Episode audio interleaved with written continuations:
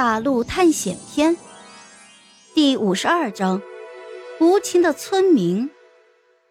见此情形，普凡忍不住就朝对方竖起了大拇指，高，实在是高啊！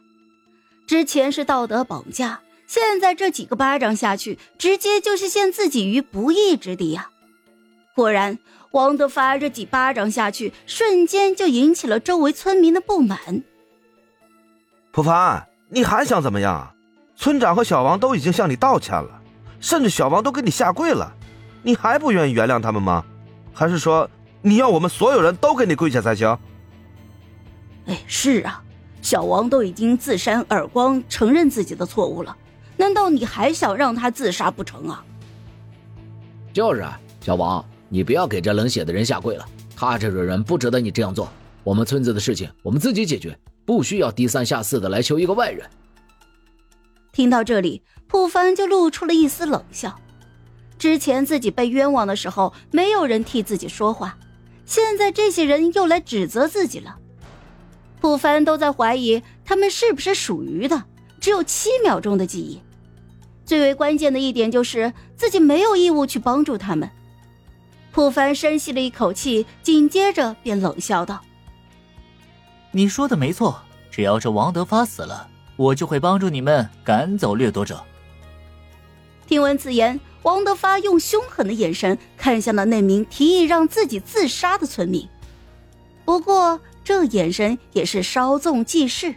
王德发突然起身，正义凛然的就说：“如果我的死可以换来村子的安宁，那我宁愿去死。”说完，王德发迈出了壮士一去兮不复返的步伐，朝着井边就走去。可是这王德发是越走越慢，因为这和他想象中的完全不一样啊！他原本打算自己假装投井自杀，然后众村民继续义愤填膺的责怪普凡，再把自己给拉住，自己到时候佯装挣扎两下，解剖下驴，那也就过去了。可是这大家不按套路出牌呀，居然没有人来阻拦自己。就在王德发思考着自己该如何自救的时候，只听见人群之中传出了一声高呼：“小王啊，你就安心的去吧，我们会立刻给你立个大墓碑的，到时候每逢初一十五都会给你献上鲜花的。”是啊，你的英勇事迹，我一定会替你写进史书的。让后人来膜拜你。哎，是啊，小王，你就安心的去吧。众村民跟着一起说着。现在大家都是抱着死道友不死贫道的想法。作为主角的王德发露出了痛苦的神情。现在自己被架着，不死还不行了。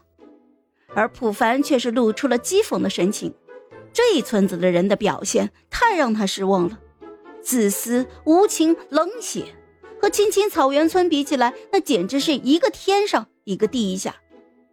与此同时，普凡也很好奇，这样的环境居然还能有木婉这样如此单纯善良的女孩，实为怪哉。